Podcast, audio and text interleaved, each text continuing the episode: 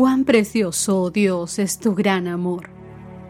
Todo ser humano haya refugio a la sombra de tus alas. Bienvenidos sean todos al, estudio, diario de la Biblia.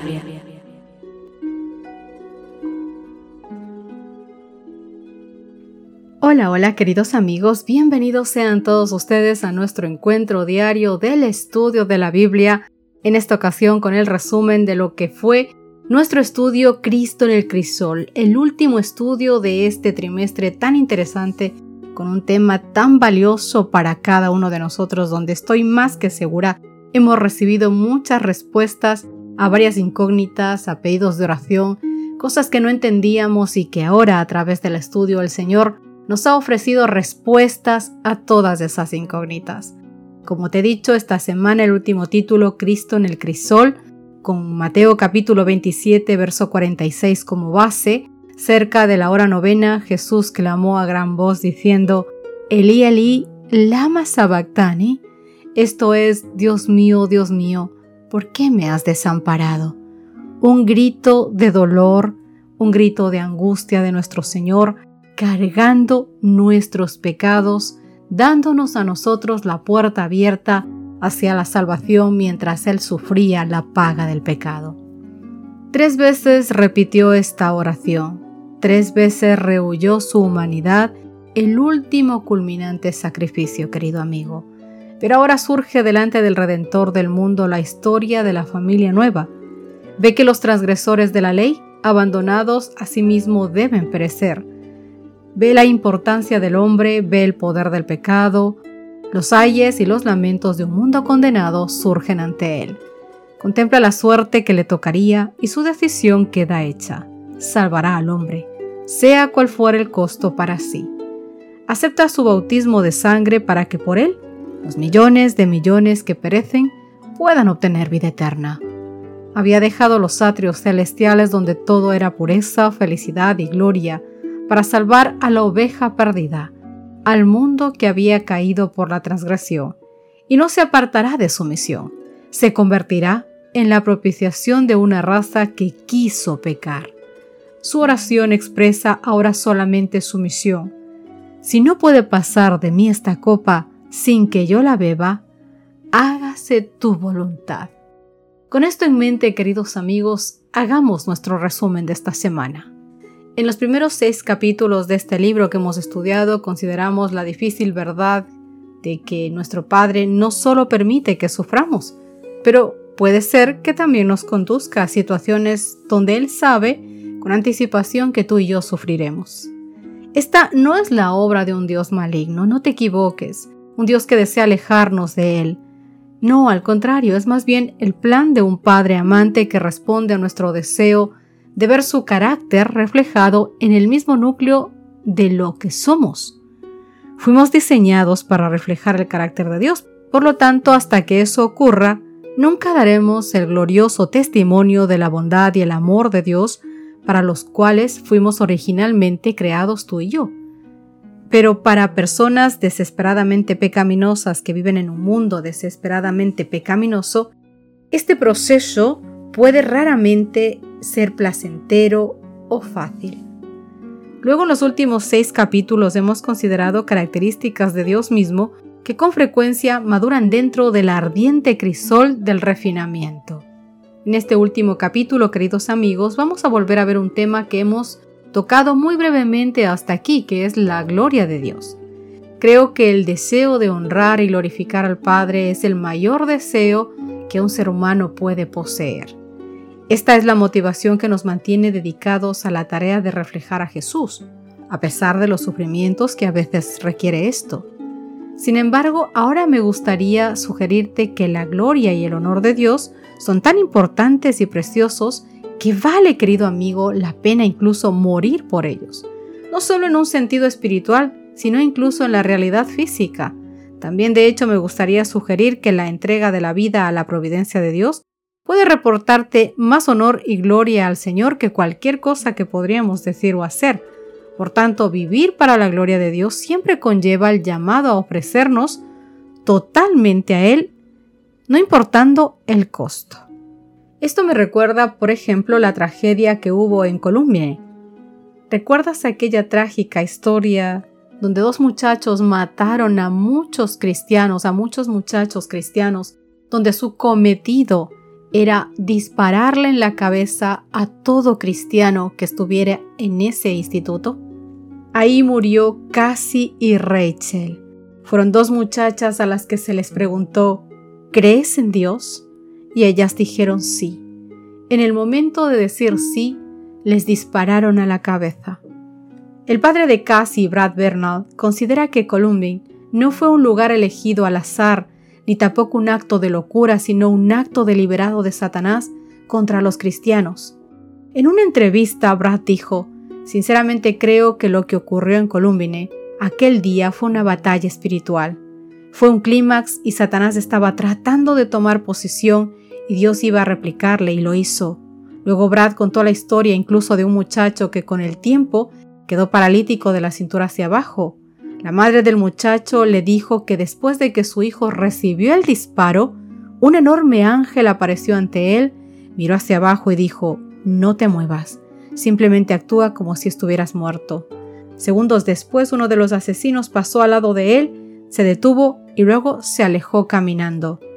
Brad continuó, creo que puedo decir con cierta autoridad, que en realidad fue una batalla espiritual, porque pude ver la videocinta que contenía la grabación de Eric y Dylan, que fueron los que dispararon y que hicieron comentarios sobre su crimen. Y la videocinta era clara. Ellos odiaban a los cristianos y odiaban a Dios. Por eso ellos fueron su principal objetivo. Pero queridos amigos, a pesar del dolor y la angustia que aferraban como tenaza su corazón, la madre de Cassie creía que Dios todavía estaba obrando para llevar a cabo sus propósitos, y pocos días después de los asesinatos, ella creía que Dios le había dicho claramente, Cassie nació para esto. Este fue el mensaje que comenzó inmediatamente a comunicarse a todos los demás. Pero, ¿dan gloria a los muertos? Queridos amigos, ¿creéis que Cassie nació para morir? ¿Creéis que algunas personas nacen como testigos ante el mundo y luego se apagan, incluso algunos brevemente? El problema para nosotros es que la muerte siempre parece tan definitiva, final y no negociable. ¿Cómo podría entonces la muerte, la que es la paga del pecado, tener un valor redentor? Déjame hablarte de Lázaro, por ejemplo. Jesús amaba a Lázaro y amaba también a sus hermanas, Marta y María. Pero después de saber que Lázaro estaba enfermo, Jesús no fue inmediatamente, Jesús se quedó dos días más, donde estaba, hasta que supo que Lázaro había muerto. Entonces él se dirigió hacia donde estaba muerto Lázaro. Esto fue muy extraño. ¿Cómo pensaba Jesús que responderían las hermanas a este acto? Él sabía que se derramarían muchas lágrimas y que serían oprimidas por una profunda tristeza y sentido de pérdida que clavarían sus garras en sus corazones así como las amargas preguntas que les dirigirían a él y al Padre. Sabía que quedarían absolutamente devastadas y cuando ocurrió el evento, incluso Jesús también estalló en lágrimas. Él dijo, esta enfermedad no terminará en muerte, sino que es para la gloria de Dios, para que por ella el Hijo de Dios sea glorificado. Juan capítulo 11, verso 4. Jesús iba a demostrar a todos que produciría un gozo en sus vidas que transformaría los más profundos y amargos chascos del corazón humano, porque Él, Jesús, es la resurrección. Sin embargo, queridos amigos, el punto aquí a darnos cuenta es que el tiempo de espera entre la muerte y la resurrección, mientras Jesús actúa para la gloria de su Padre, asume ciertos riesgos. Él se arriesgó a perder el afecto y el cariño que Marta y María sentían por él a causa del crisol al que fueron sometidas. Y puede correr los mismos riesgos con nosotros. Dios no esconde, querido amigo, el costo potencial para nosotros mientras procuramos vivir una vida que lo glorifique. Pero, ¿qué es la gloria de Dios? Quizás antes de continuar necesitamos aclarar lo que significa la gloria de Dios. La gloria de Dios podría tener al menos tres significados. Primero, podría referirse a la gloria o brillantez física de la presencia personal de Dios. Podría usarse como sinónimo de su carácter y podría referirse también al honor que Dios recibe de otros. En este capítulo consideraremos, aunque por desgracia de una forma muy breve, la gloria de Dios en términos del tercer significado, el honor de Dios. El mejor modelo para glorificar a Dios es Jesús. Él vino a la tierra con el único propósito de glorificar al Padre. Así que querido amigo, consideremos cómo se desenvuelve esta misión en los siguientes textos. Por ejemplo, Lucas capítulo 2, verso 14. Yo no podré leer los textos contigo porque realmente el tiempo se nos escapa, pero sí te voy a dejar los textos para que tú puedas revisarlos. En Lucas capítulo 2, verso 14, la llegada de Jesús a la tierra hizo que los ángeles cantaran para la gloria del Padre. En Lucas capítulo 19, versos 37 al 38, la obra de Jesús hizo que la gente diera gloria al Padre. En Juan capítulo 15, verso 8, cuando los discípulos de Jesús producen frutos, el Padre es glorificado.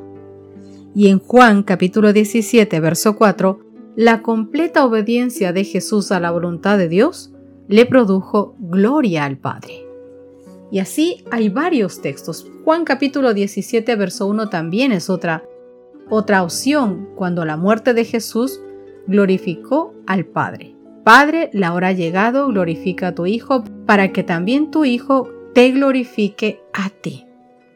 Cuando Jesús salvó a los seres humanos, el Padre fue glorificado en Efesios capítulo 1 versos 11 al 14. También en Filipenses capítulo 2 versos 9 al 11, cuando Jesús sea adorado por todos los seres creados, el Padre será glorificado. En el estudio de esta semana se ha centralizado la idea de que nosotros debemos vivir una vida que glorifique a Dios como tal. Para eso fuimos creados, queridos amigos, para eso estamos en esta tierra, para que nuestro comportamiento, pensamiento, nuestras prácticas diarias produzcan ejemplo en aquellos que aún no conocen de Dios. Las tragedias con frecuencias nos dejan mudos como si hiciéramos una pausa para recuperar el aliento. Pero queridos amigos, las buenas nuevas son que todos los cristianos tenemos una respuesta ante los más ardientes crisoles que puede con el tiempo procurarnos a cada uno de nosotros la paz, la esperanza y la madurez espiritual que tú y yo necesitamos. Pablo, cuando escribe a los Corintios, toca muchas de las cosas que nosotros hemos tocado, los abrumadores crisoles por los que tenemos que pasar en nuestra senda, y también la capacidad de volver a la calma que es posible a causa de las profundas cosas de Dios que están en nuestro interior. A pesar de nuestros quebrantamientos, el objetivo del Espíritu de Dios es que siempre conservemos nuestros ojos fijos en Jesús para que su carácter, su oro, se encuentre o encuentre un lugar en nosotros y sea un testimonio que glorifique a un amante Padre Celestial, a un compasivo Salvador y a un estilo de vida que está marcado por la impronta del cielo. Por lo tanto, mis queridos amigos, para finalizar este tema y este lindo trimestre, te invito a que no te desanimes. Pase lo que pase, no te desanimes. Al contrario, aunque por fuera nos vayamos desgastando, por dentro tú y yo nos vamos renovando día tras día. Pues los sufrimientos, queridos amigos, ligeros y efímeros que ahora padecemos, producen en cada uno de nosotros una gloria eterna, que vale muchísimo más que todo el sufrimiento. Así que no nos fijemos en lo visible, sino más bien pongamos nuestros ojos en lo invisible, ya que lo que se ve es pasajero mientras lo que no se ve es eterno, como nos dice 2 de Corintios capítulo 4 versos del 7 al 8. Querido amigo, deseo de todo corazón que Dios este trimestre haya tocado tu vida y tú a través de este estudio hayas podido tener un encuentro maravilloso con Cristo. Nos vemos en nuestro próximo tema. Dios te guarde. Gracias por acompañarnos. Te esperamos mañana te recordamos que nos encontramos en redes sociales. Estamos en Facebook, Twitter e Instagram como Ministerio Evangelike. Y también puedes visitar nuestro sitio web www.evangelike.com.